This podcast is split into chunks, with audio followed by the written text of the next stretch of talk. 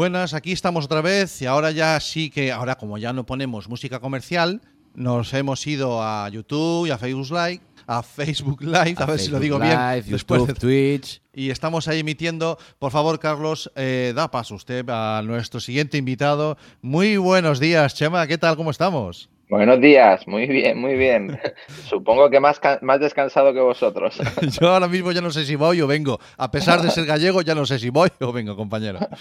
Bueno, yo estaba pensando que eh, nosotros llevamos 16, 17 horas ahora mismo aquí en la misión y, al final de, estamos hablando antes fuera del micrófono, al final de esta misión, pues claro, evidentemente cerramos con eh, queremos cerrar pues con, con la una cosa formal una cosa formal con representación del ayuntamiento y tal y lo que más nos preocupa es que como no ventilemos esto bien después de tantas horas la impresión que vamos a dar quizás sea la equivocada tú imagínate que la primera impresión que se lleve la concejala de, de deportes nuestra sea el, bueno en fin. La entrada aquí no bueno si es una concejala de deportes seguro que habrá ah, bien, bien, visto bien visto. bien visto después de haber trabajado y haber sudado. Eh, Chema, muchísimas gracias por apuntarte a la, locura. Eh, queda, queda claro y queda demostrado que eres un hombre de palabra. bueno. Dijiste en su momento que, te pasarías por el programa porque hace más de dos años que, contactamos la primera vez y que, y que cuando sacabais aquella plataforma eh, My Public Inbox y, se te ocurrió la brillante idea de decir, oye Santi, eh, echa un vistazo a esto que te, puede, que te puede interesar. Y la verdad es que sí, me resulta muy interesante. Y si te das cuenta, vamos eh, muchas veces en la, en la, misma línea, muchas cosas, salvando las distancias, que es crear productos y crear contenidos que en el fondo ayuden a los demás, ¿no? Ayuden a gestionar lo que haces y ayuden a, ayuden a los demás. De todas maneras, como gallego que soy, y aquello de Abel las Ailas, ya te aviso. Que sea la última vez que sea la última vez. Sí, las meigas, a ver las ailas. Empiezas amenazando ya. Que sea, hombre, a Chema le voy a dar así de entrada, sin conocernos. Se la está jugando conmigo, ¿eh? sí, ya ves, mira. Te digo. Eh, a ver, este hombre, eh, he empezado diciendo que es un hombre de palabra. Eh, y nos dijo que quiero estar en vuestro programa, me apetece mucho, pero es que ahora tengo un lío que es que por lo visto se iba a celebrar una cosa que se celebraba antes, que era el, esto de los móviles, ¿no sabes? Que se juntan para hablar de móviles en Barcelona, estas historias. En inglés a él no le... Esta, no. Pero yo sé, sí, por lo visto tenía el móvil guay que ese, y dije, ah, sí, ¿Prefieres, te vas a ir en móvil? Pues toma pandemia. ¡Pum! ni móviles ni gaitas. Es verdad, es verdad. No vuelvas a jugar con un gallego. no, no, está claro, está claro. ¿Quién iba a decirnos que iba a cambiar tanto las agendas de todo y la forma de vivir, no? Y, Efectivamente. Y es verdad que nosotros teníamos un plan súper agresivo con el Mobile World Congress, donde Telefónica pues siempre tiene una presencia muy, muy grande y de repente pues todo desapareció, ¿no? O sea que la vida te sorprende, la vida te espera cuando haces planes. Sí, vale. En esta situación eh, de, de, no sé, todavía no podemos hablar de pospandemia, ¿vale? En esta situación de, empezar a salir, de ver la luz al final del túnel, camino de, camino el camino de, eh, nosotros que nos, nos, encanta en nuestro programa eh, en, Internet tu favorito, que es uno de los productos que hacemos dentro de Atlantis, nos encanta hablar de, ese concepto del hacking, de intentar eh, hacer que las cosas, entender las cosas y hacer que las cosas hagan lo que, lo que tú quieres. vamos a ver cómo, vamos a ver cómo hackeamos una pandemia, tío. hemos demostrado que somos como, como sociedad o como planeta o como colectivo global capaces de hacer cosas muy interesantes y muy rápido pero, pero a lo mejor esto nos va a dejar una marca eh, que nos va a demostrar que tenemos que pensar en las cosas de otra manera, ¿no? Bueno, yo tengo, yo tengo pensamientos muy, muy contradictorios con esto. Eh, no, no, quiero, no me gusta dejarme arrastrar por la negatividad de, de algunos mensajes ¿no? que hay en, en, los medios de comunicación a veces de lo mal que se ha hecho todo y de, y de qué, qué desastre, etcétera. Por otro lado, creo que que en la historia de la humanidad ha sido la, vez que más rápido nos hemos recuperado de una situación tan grave, una, una pandemia de estas características. Y, creo que en, gran medida ha sido por porque estamos en una sociedad hoy en día mucho más concienciada, la gente está mucho más concienciada con todo, con el medio ambiente, con la salud, con las personas, y creo que es, que es positivo. Así que no me gusta, no me gusta verlo en negativo. Creo que en tiempo récord hemos hecho vacunas, se han vacunado miles de millones de personas en, el mundo. No sé si ya hemos pasado los mil millones de, personas vacunadas en, todo el mundo. Y creo que, evidentemente lo que nos ha demostrado es que somos vulnerables. Creo que ha, generado una conciencia en, la sociedad de, las cosas que son importantes y, que se lo están exigiendo a las empresas, ¿no? El cuidado de las sociedades, el cuidado de la naturaleza, el cuidado de las personas, etcétera.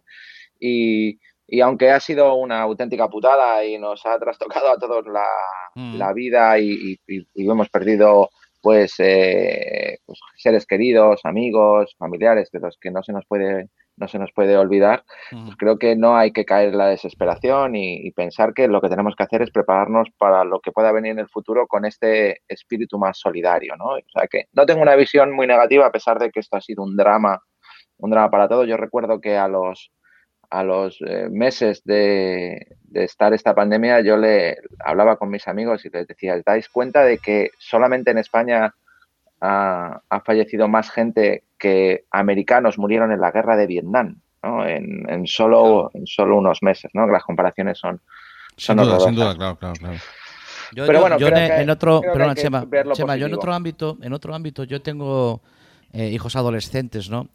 Y yo eh, les fui con el discurso, ¿no? Que, que, el discurso que había en mi cabeza, ¿no? Porque a veces también es la percepción que tenga cada uno. Yo, les dije, eh, eh, mi hijo mayor, ¿no? Tiene ahora 17 años y dice, tío, te han robado un año de adolescencia porque a, mí si me dicen que con 16 años tengo que estar en casa metido, que no puedo salir los fines de semana y tal. Y sin embargo él tiene una percepción diferente, ¿no? Porque él, él me dice, bueno, yo no noto que... Hombre, sí que pero yo he seguido en contacto con mis con mis amigos, ¿no? Yo he seguido contactando con, mi gente, yo me he seguido moviendo en mi círculo, yo sigo abriendo mis redes y sigo moviéndome, ¿no? Entonces, claro, eh, el momento en el que ha tocado la pandemia es un momento en el que quizás eh, a, ciertos daños no han sido los mismos debido a que la tecnología nos ha permitido poder comunicarnos de esta manera, ¿no?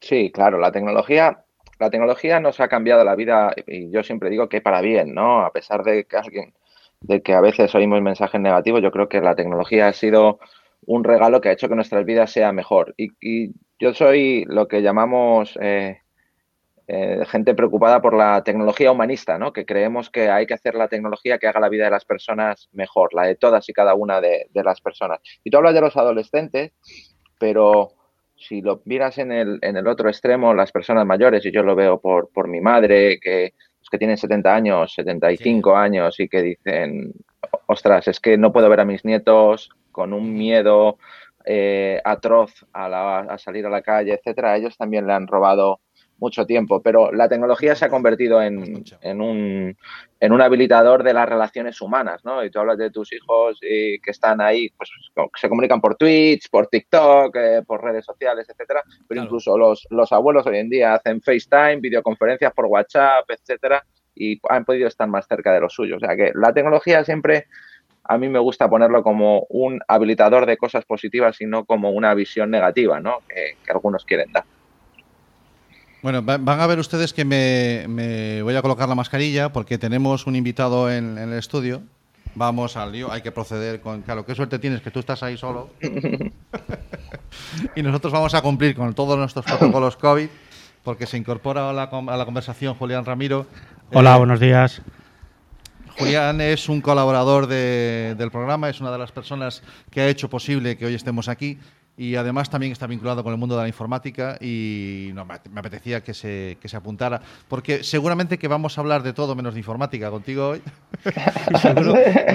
pero porque bueno, porque sencillamente eh, el debate va a ir surgiendo y estamos hablando un poquito, pues eh, Julián, estábamos hablando, bueno, de que Camilo le hacía la, la propuesta a a Chema de que la pandemia ha venido, pero ha venido a lo mejor en un momento en el que gracias a la enorme capacidad que tenemos de comunicación no hemos sabido llevarla mejor, ¿no? Sí, yo creo que sí. Además, eh, ha facilitado una cosa que es importante, que es mejorar las redes de comunicación un poco, porque quizás lo, lo, de la digitalización que tanto se dice o tanto se hablaba hace cuatro años como que era casi imposible, ¿no? El tema de teletrabajo, el tema de que las redes fueran un poquito más rápidas, las limitaciones de tráfico 4G, que no había mucha velocidad. y de repente todo como que ha hecho que ha implosionado, ¿no? De repente todo se ha desmontado, se ha vuelto a montar y tenemos la opción de comunicarnos mucho más fácilmente. Las videoconferencias son mucho mejores. No entraré en niveles de seguridad, ¿vale? Eso ya los expertos. Yo aquí soy un mero usuario avanzado y poco más. Pero bueno, ha, facilitado esto, ¿no? Que hoy mismo podemos hacer un programa de radio con todo el mundo, que la gente lo pueda seguir en un móvil simplemente y disfrutar de ello, ¿no? Es, yo creo que eso sí. Y bueno, creo que gracias a gente como Chema tenemos la opción de tener un mundo un poquito más seguro, que no es tan sencillo porque como los nuevos usuarios entran y no entran. Claro, yo añadiría solamente una palabra a todo este discurso que estoy totalmente de acuerdo en él, que es normal. Quiero decir, que todo esto lo vemos como algo normal. Hace tres años eh, tú querías organizar una conferencia por videoconferencia y pues os recurrías a profesionales que te ponían tal. No era normal hacer una videoconferencia de tres o a cuatro o a cinco personas, ¿no? O hacer un meet y reunir, eh, dar un aula en un evento online, sí. Y yo lo que es que sea normalizado y democratizado, ¿no? Sí, sin duda alguna. El tema de la, el tema de la seguridad eh, puede ser, eh, a ver, yo llevo con varios eh, de los invitados que hemos hablado a lo largo del programa he intentado sacar siempre este, tema. Estamos hablando, hemos hablado con, abogados en Sudamérica, Argentina, Ecuador, he hablado con educadores y, con todos intento sacar ese tema. Me preocupa, ¿vale? Me preocupa enormemente el pozo que pueda quedar maligno, ¿no? Y porque yo noto Evidentemente, el 11S fue otro momento disruptivo, ¿de acuerdo? Y eso provocó que, por ejemplo, nuestra forma de transportar, de viajar, cambiara completamente, ¿de acuerdo? O sea, aquello de, montar en un avión y, a, día de hoy pensar que casi te tienes que desnudar y que te, y que te sacan fotografías delante, de, frente y de perfil, que parece que vas a comisaría, eh, lo hemos normalizado. A mí, eso me preocupa porque creo que estoy cediendo demasiadas cosas. Ahora con el COVID y con todos estos de los códigos QR de las vacunas, eh, me preocupa muchísimo la, privacidad. Eh, el exceso de, o el abuso que se puede hacer de la solicitud de datos con la excusa de. Chema, yo entiendo que todo eso tiene que hacerse, pero ¿estamos en buenas manos? cuando yo doy el código QR de mis vacunas? ¿Estamos en buenas manos? Bueno, por suerte en Europa tenemos una, regulación muy, muy garantista en cuanto a datos hoy en día y está cambiando mucho de manera positiva. Yo siempre digo que lo importante no es eh, todos los datos que das, y ahora, si me permitís, os lo explico por qué, sino a quién se los da. ¿no? Yo digo que y he hablado muchísimo de esto, que los datos son buenos si los tiene la, gente adecuada o las compañías adecuadas, los organismos adecuados. Las personas que más saben de ti son tus amigos y conocen todos tus defectos. Si llegas tarde, si, si te gusta madrugar, si te gusta trasnochar, los problemas que hayas tenido en tu vida, quién es tú, la gente que te rodea, etcétera, ¿no? Pero tus amigos al final utilizan esos datos para hacer que tu vida sea mejor, ¿no? Igual que el camarero del, del, bar a donde vas a desayunar todos los días que se conoce tu vida al, al dedillo, sabe tu familia, lo que le ha pasado, los problemas que has tenido, lo que, cómo te encuentras, si tienes trabajo, si no tienes trabajo, si te va bien, si te va mal, si has tenido alguien con una enfermedad o no, etcétera. Pero ese camarero lo utiliza para hacerte la vida mejor a ti. Imagínate que ahora ese camarero lo que hace es hacer una ficha de ti, darse la vuelta y vender los datos a, cualquiera, pues entonces tendríamos un, serio problema de privacidad. Así que yo creo que los datos se tienen que compartir y tienen que, utilizarse siempre con el objetivo de hacer la vida de las personas mejor. Y por eso tenemos que ser tan estrictos a la hora de exigir a las compañías y a las organizaciones que utilizan nuestros datos que, la, que, los, eh, que los utilicen para hacer que la vida de las personas sea mejor, que cumplan todos los eh, mecanismos de seguridad y de privacidad y toda la, toda la regulación que, en Europa, ya digo, es bastante garantista y bastante exigente y utilizar esos datos en pro de nuestro beneficio, porque si gracias a saber cómo está la gente vacunada en un viaje de un avión, podemos volver a viajar sin miedo a infectar a, o llevar a generar un brote de infección en otra, en otra ciudad, en otro país, pues son, es un uso positivo de, de esos datos, ¿no? Así que yo creo que no está mal que hagamos un uso compartido de todos esos datos, lo que tenemos que ser es exigentes y, demandar las, medidas de protección adecuadas para garantizar que no afectan negativamente a la vida de las personas. Yo estoy completamente de acuerdo con ello cómo voy a debatir a un máster como este. Pero bueno, intentarlo sería un poco prepotente por mi parte. Bueno, pero la ventaja que tiene es que nos da igual. Sí, realmente sí. La ventaja que nos da igual. A nosotros, a, gallegos ya sin vergüenza, no nos gana nadie, así que. Bueno, ya sabes que yo gallego, gallego no soy, pero bueno, ¿qué más sin vergüenza sí. mucho y mucho, mucho. bueno. bueno, no sé, creo que lo que esta pandemia nos ha venido a traer un poquito ha sido el dejar de mirar hacia afuera y pensar que todo es bonito, que todo es fantástico y tomar un poquito la humanidad que habíamos perdido, ¿no? El volver a estar con los tuyos, el volver a tu familia, el volver a tu casa, el entender dónde quieres estar, porque lo que antes era imposible, que parase una empresa, que parase, que nadie pudiera ir a trabajar, que cerrase los bares. ¿Quién lo iba a decir? ¿Quién le iba a decir en un país donde hay más bares que bibliotecas, como se dice siempre? Pero es que los barrios tienen más, muchísimos más bares que, por ejemplo, un centro cívico. O sea, es como no hay esos servicios para que la gente disfrute tanto y lo que son eh, excusas para no mirar aquello que no nos gusta, distraernos con ello, pensar, trabajo un montón de horas para llegar a vacaciones y disfrutar 15 días en, en Torre la Vega, por ejemplo. Y sin embargo, el día a día, que es lo más importante, ¿no? la gente cercana, los amigos, la familia, el, eh, esa gente que nos permite descubrir algo distinto a lo que estamos viendo cada día, pues simplemente lo hemos dejado, ¿no? Y ya echamos en falta irnos, irnos de viaje, antes lo planificábamos todo, de hoy, hoy, mañana, pasado y la semana siguiente, y al final es, bueno, voy a hacer el hoy, mañana ya veremos, y pasado ni te cuento lo que puede pasar. Entonces, lo que antes era imposible, hoy es posible. Eh, que yo viera, por ejemplo, a mi madre con un WhatsApp haciendo una videoconferencia me parecía una locura. Sin duda. Mandando eh, audios ahí, ¿no? Era imposible, o sea, se hizo 50 cursos de aprende a gestionar un ordenador con 50 portátiles y no hay manera. No era capaz del doble clic. No era capaz del doble clic, el botón derecho ni te cuento y de repente la ves con un WhatsApp ahí grabando vídeos de los niños, eh, mandando vídeo audios y como hay, un, hay, un, hay, un, tema aquí que, sacó hace un momento Chema, ¿no? que, que, me parece muy interesante, que dice, no es tan importante, hablando de datos, ¿no? sino de quién los tiene. ¿no? Y el otro día estaba escuchando yo una conferencia, no me acuerdo ahora exactamente quién lo decía, pero eh, hablaban de esta aplicación, que este, esta utilidad que tiene Google, de ver tu, tu historia, ¿no? O sea, qué datos tiene de Google de ti. ¿eh? Tú tienes que activarlo y entonces Google pues te, te va... te suelta el mamotreto. Te suelta todo lo que... desde que lo activas, ¿no? Sí. Y entonces, claro, eh, él decía, eh, él proponía a la gente activarlo. Sí. Activarlo, porque por lo menos tener vosotros la información. saber qué información tiene, por lo menos tenerla vosotros. Google ya la va a repartir con quien la vaya a repartir, pero por, lo menos que la reparta contigo también, ¿no? Que sepas tú qué es lo que saben de ti, ¿no? Sí, bueno, es un, es un concepto que tenemos que ir, eh, que tenemos que ir madurando.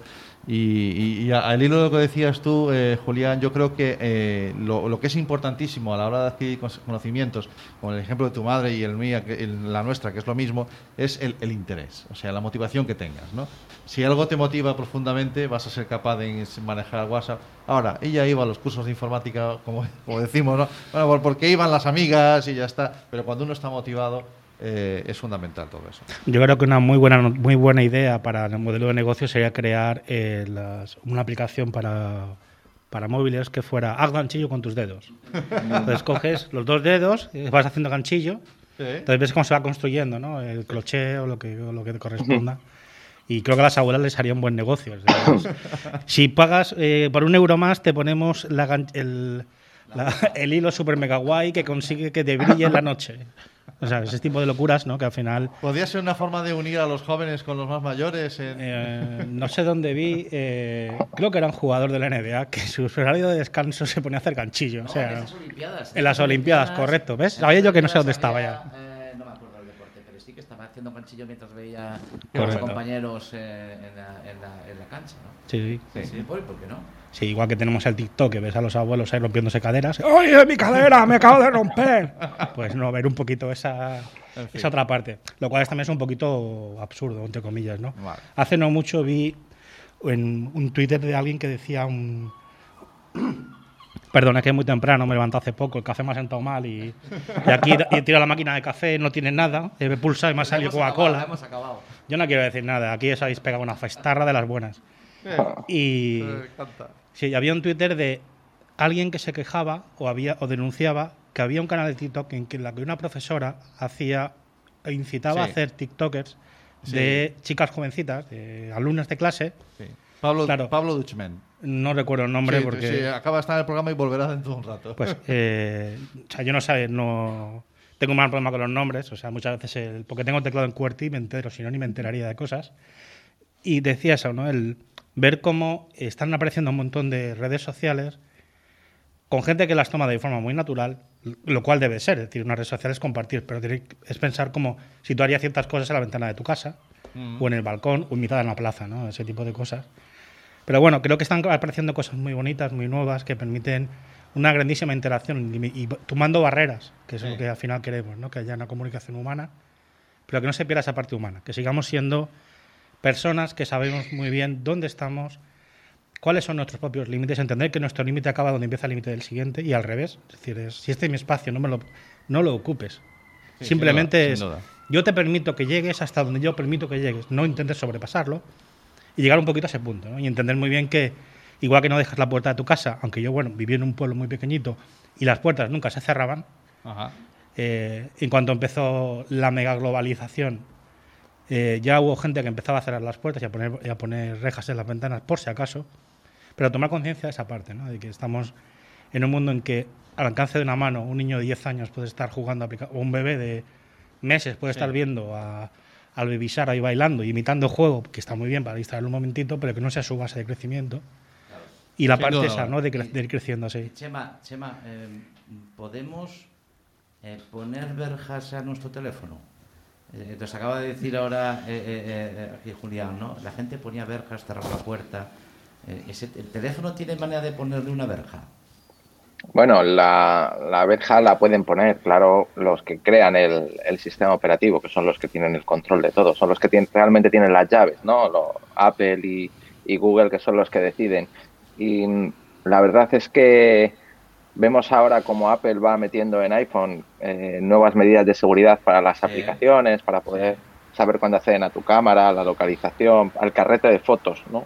Mm. Pero esto ha sido, esto es ahora, en el 2000 en el 2020 me parece que Apple fue cuando puso el control de acceso al carrete selectivo y llevamos con los teléfonos 14 años, ¿no? fíjate lo que pregunta, porque Apple te pregunta, eh, no te pregunta, eh, no permitas, no voy a permitir que la aplicación es, le pido a la aplicación que no acceda, pedirle a la aplicación que no acceda a tal, ¿no? Correcto, sí, sí. Eh, eh, que es sutil el matiz, ¿no? Pero, pero me parece interesante, ¿no? ¿no? Cuando tú lees el mensaje no dice prohíbo que entre en la aplicación a mi carrera, no, a que comparta mis datos, no.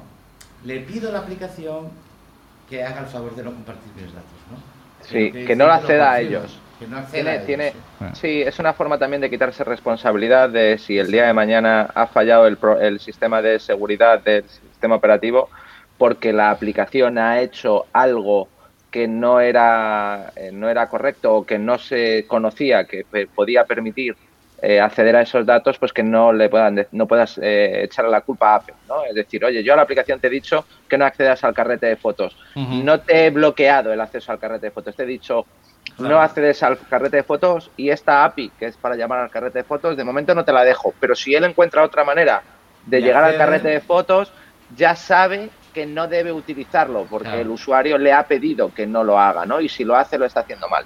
Pero la, reflexión que hacía yo, fíjate, es que estas opciones son de 2020 y llevamos con los teléfonos móviles desde hace 14 años, ¿no? Las aplicaciones móviles han sido un coladero y una forma de llegar a tus datos y a tu privacidad durante más de una década, ¿no? Y, y todavía se puede seguir accediendo a muchos datos. Entonces, se puede estar eh, poner brejas a, la, a tu teléfono móvil? Bueno, puedes poner protecciones, puedes hacer que reducir riesgos, etcétera. Pero decir voy a estar completamente seguro, pues igual que en tu casa, tú tampoco puedes estar completamente seguro, ¿no? Si vienen 10 personas con un tanque, pues no vas a poder estar seguro en tu casa tampoco. Sema, ¿sabes que, tengo yo una, una esperanza? Yo tenía, la yo tenía la esperanza de que ya no hiciesen, llegase un momento en que no hiciesen falta tantos datos. Quiero decir, somos tan predecibles como masa, ¿no? Llegará un momento en que ya no les haga falta más datos. ¿O será un maná que siempre estará, será necesario? siempre va a seguir siendo necesario. Las, las personas evolucionamos, van cambiando, cada vez se hace...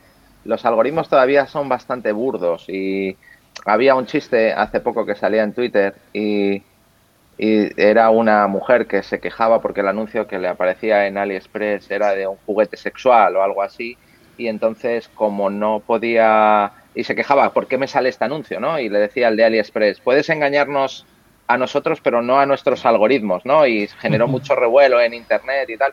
Y, y, la verdad es que es graciosa la contestación, pero los algoritmos están muy lejos de ser ciertos y de ajustar bien en la catalogación de los intereses de las, de las personas. Eh, así que puede ser que esa mujer tenga, tenga sentido de que no hay ningún motivo para que le pusiera ese anuncio. Y yo lo tenía, a mí me pasa con el, el YouTube, yo no veo YouTube en el móvil, no soy de los que está utiliza YouTube para ver el móvil, pero sí que está autenticada mi cuenta Google porque tengo la tengo puesta en, en las aplicaciones. Y mi hija, eh, mi hija pequeña que tiene 8 años ahora, pues eh, a veces me dice, papá, déjame ver el YouTube, que quiero ver algo. Y yo la dejo que vea el YouTube y ve vídeos de pues de, de, de, dibujos o de, o de niñas y no sé qué. Y claro, los anuncios que les me salen a mí en YouTube y escribí un artículo de ello de un hombre de 45 años viendo anuncios y programas de dibujos de niños y tal, no os podéis imaginar el tipo de cosas que me salían de, de, anuncios, ¿no? Entonces, toda toda esta evolución de los de los algoritmos, de la inteligencia artificial que estamos hablando hoy en día con datos masivos donde donde estamos viendo que ya no utilizamos solo un conjunto de datos, sino todos los datos de internet,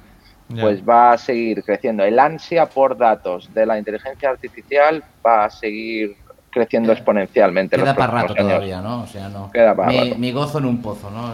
Mira, esa esperanza que tenía yo, digo, yo creo que ya. El día, el día que no hagan falta. Ya, ¿no? Pero el día que no hagan falta tus datos, compañeros, acabaron las aplicaciones que no son de pago. Sí. esa es la idea, o sea.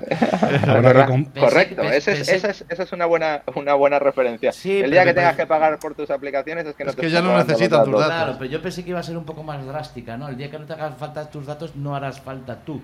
No, eso no harás falta tú y cuando ya no hagas falta tú, serás prescindible en esta sociedad, ¿no? Y los móviles ya no harán falta. Skynet, eso es Skynet. Eh, no sé si querías llegar ahí. Yo, no, yo no quería llegar ahí porque me da mucho miedo.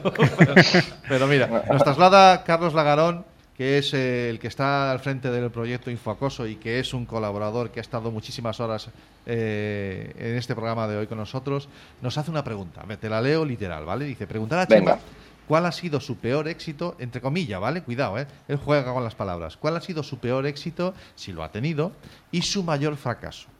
Y después hay una segunda parte que te, que te leo a continuación. Bueno, pues mira, Eh, no sé si son confesables estas cosas. Eh, bueno, estás entre amigos. Eh, es un domingo por la mañana, te pido sí, no, que luego queda grabado todo.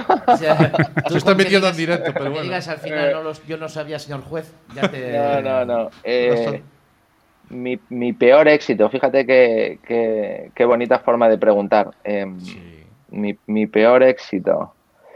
Bueno, yo siempre he pensado que cuando he, cuando he compartido conocimientos de hacking y he, y, he publicado vulnerabilidades o he publicado cosas para forzar un, cambio en la sociedad o para hacer a la gente que, sea consciente de, que hay un riesgo, pues eh, que esa información se pudiera utilizar de manera negativa y, y, ha pasado. ¿no? Eh, por mucho que cuando cuando publicas una vulnerabilidad o cómo funciona algo, seas lo más cuidadoso y hagas, como decimos nosotros, un reporte responsable de las de las vulnerabilidades y mm. que expliques y a lo mejor no das todos los detalles y, lo cuentas y que alguien utilice eso para el mal, eso es el probablemente el, mayor fracaso, ¿no? Porque o el, o el peor éxito, ¿no? Porque triunfas y sí y lo haces... Lo haces con, eh, tu, con tu buena intención, con tu buena fe. Pero no puedes garantizar que alguien lo que alguien lo utilice para el mal. Eso, eso, es un lado. Y la otra, mi mejor fracaso, ¿no? Tu mayor, tu mayor fracaso. Mi mayor fracaso. Eh, mi mayor fracaso. Pues eh, mi mayor fracaso. Mi, fracasos he tenido muchos. En, en la vida yo creo que el que no fracasa no, no, no aprende. Es, que yo creo que Carlos iba por ahí, iba e intentaba buscar esa, ese problema que tenemos los latinos con, con, el fracaso, que a lo mejor en ambientes sajones o anglosajones se lleva de otra manera, ¿no? O sea, aquí tenemos un problema. Eh, no, no, reconocemos nuestros fracasos, tenemos un problema con ellos.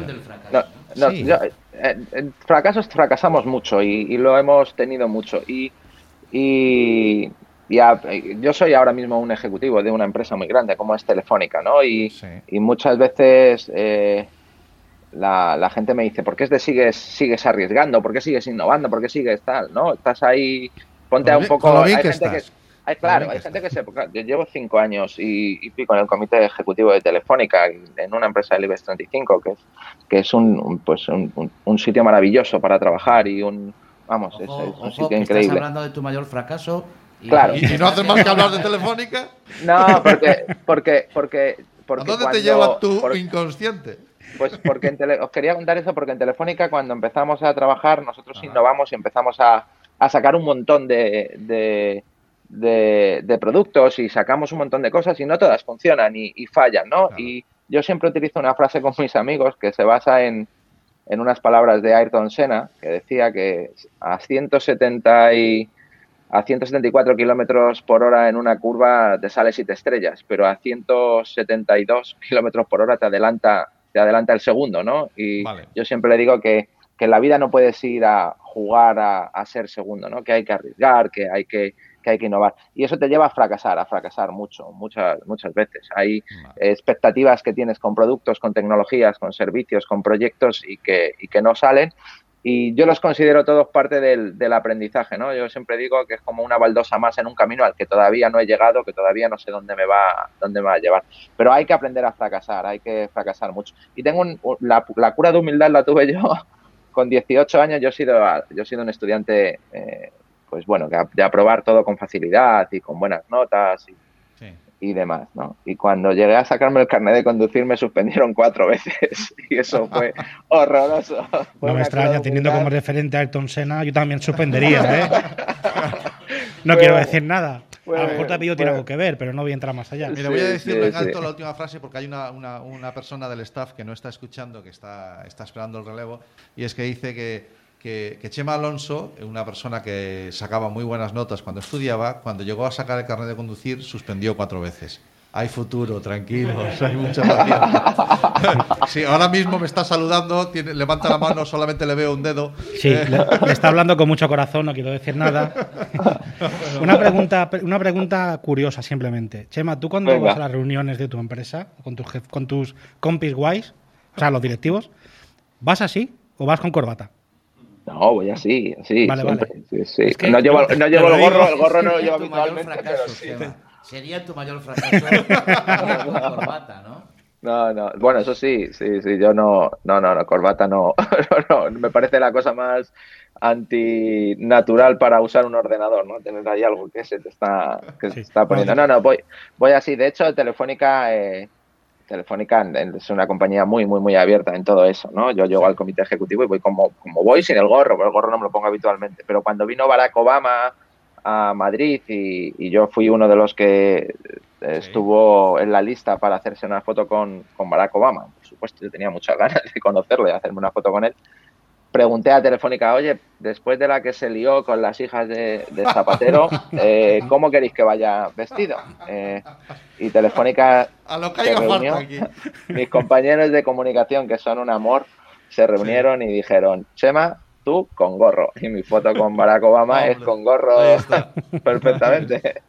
No, no, te lo comentaba porque yo soy de una época en la que las grandes consultoras te obligaban a ir de traje todos los días y se inventaron el casual, el casual Friday, Friday, que era te quitabas la corbata y te quitabas el primer botón. Oh, y eso era el casual de los buenos. Luego ya llegó llegaron los rebeldes, en plan, bueno. Imagínate, tú imagínate llegar a casa de Chema. No me lo puedo imaginar, o sea, no, su casona, yo, plan Bill Gates, no quiero estar en casa de nadie. llegar al salón ver una foto de Barack Obama con un señor de corbata y traje y preguntarle al Chema, oye, ¿de quién tienes, la, este aquí? ¿de quién tienes la foto sacada con Barack Obama, no? Claro, porque no, no, lo entenderías, ¿no? bueno, eh, la, eh, Carlos Lagarón tenía una segunda parte en la pregunta y, y creo que viene al hilo de, bueno, de que tú en tus redes sociales haces ostentación mucho de, tu tiempo libre, de cómo disfrutas, es, estupendo, ¿no?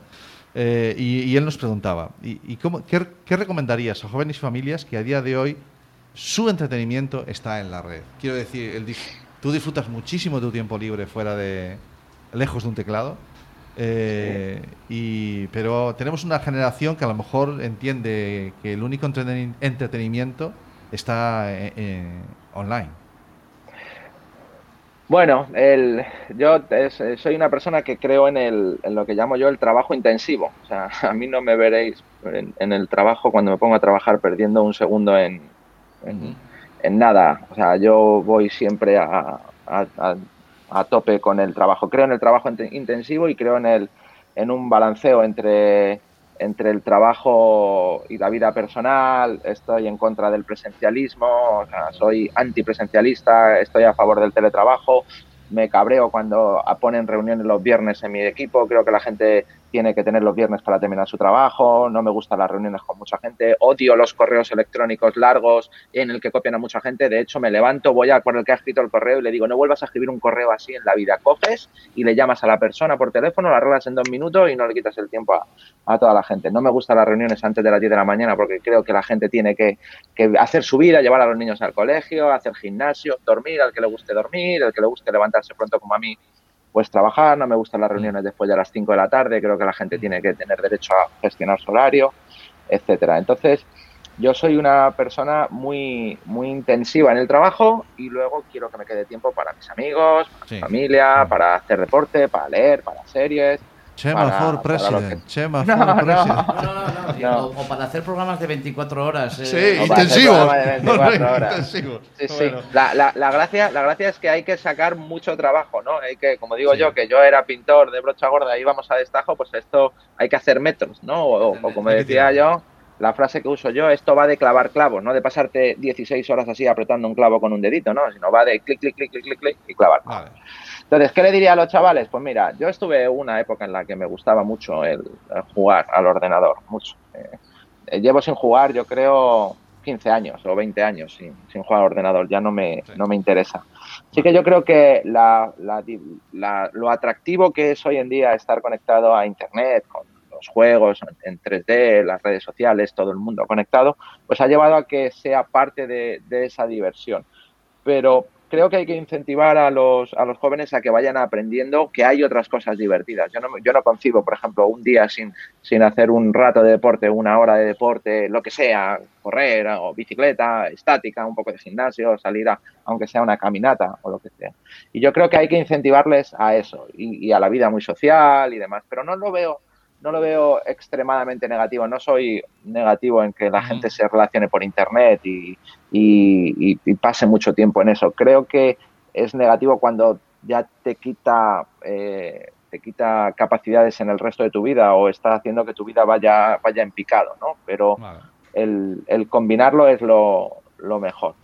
Bueno, eh, se acaba de incorporar Carlos Lagarón. Fíjate, vienes, vienes ahora, campeón, vienes a recoger el, eh, el sprint final, ¿no? Que no tuvo, no tuvo valor a decirle las preguntas directamente a la cámara. Ah, ahora visto que ha respondido, y ahora, entras en el Pero os, os voy a, me, me, oís bien, ¿verdad? Sí, perfectamente. Os voy a decir bien, la culpa es de Telefónica.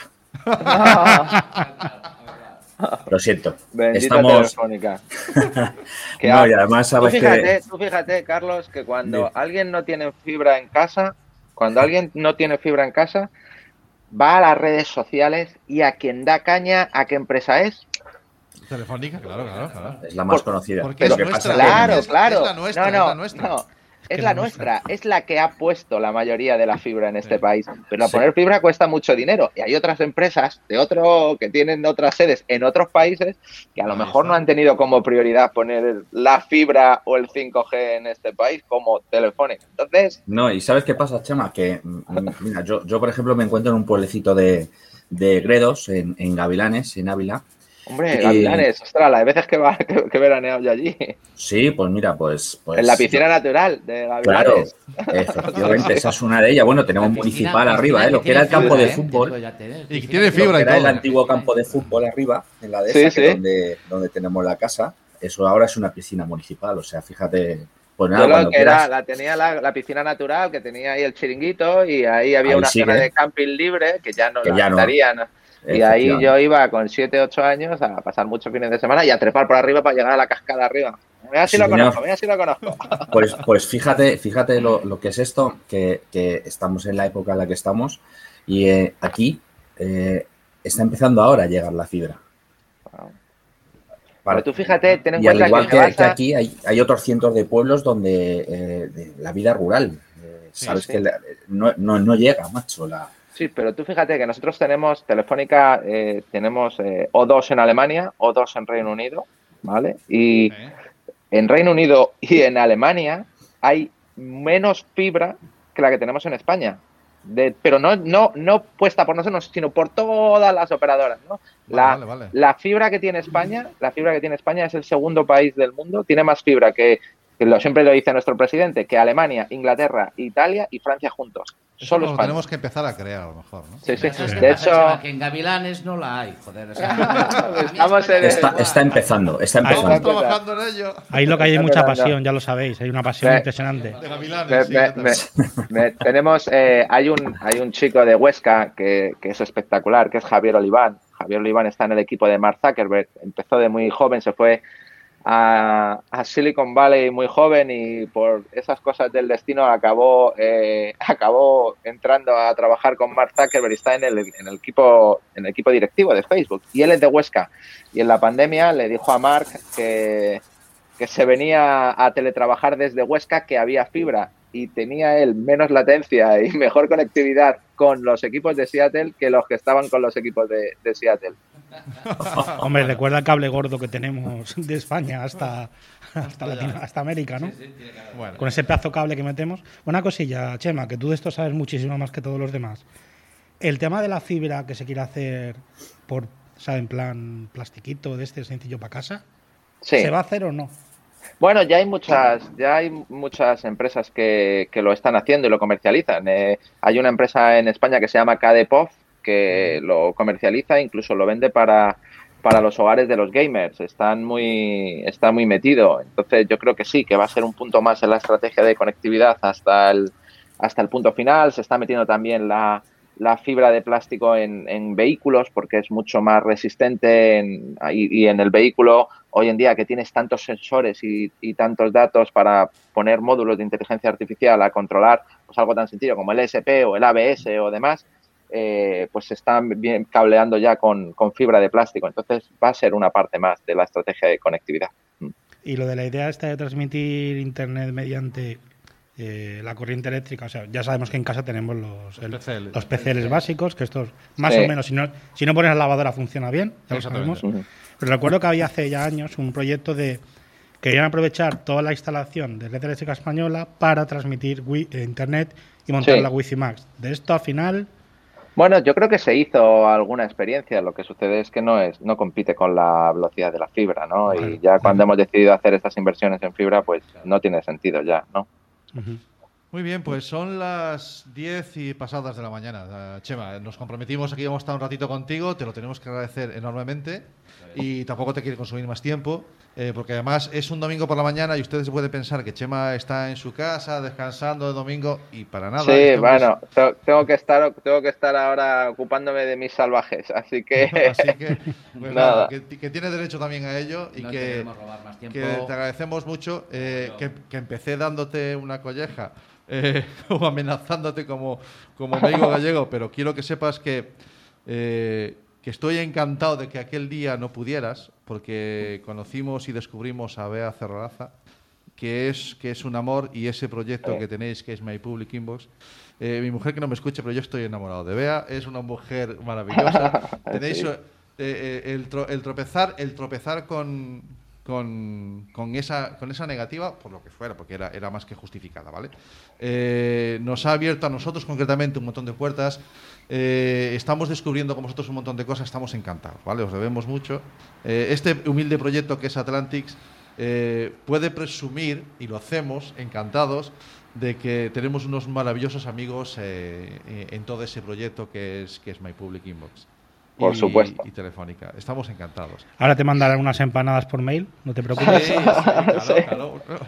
Las fotos te las puedo mandar porque nos hemos papado dos en lo que llevamos aquí. Ya, ya, ya he visto las migas. Han, han, sacado la gallina para que se coman las miguitas. Son muchas horas ya, son más, de, son más de 17 horas. No lo sé, no las cuento ya, déjalo ya. Esto se, era de día, se ha hecho de noche, hemos vuelto a hacer de día, llegará el sol arriba y seguiremos aquí. El contador de horas ha puesto bueno, una chicos. E de error. Chao, encantado, Chema. O un verdadero abrazo fuerte, seguid ahí, aguantad mucho café y, a por ello que ya lo tenéis. Estáis en la recta final, estáis en el último kilómetro ya de, la carrera. Muchas gracias, Chema. Gracias, Chao. Chao.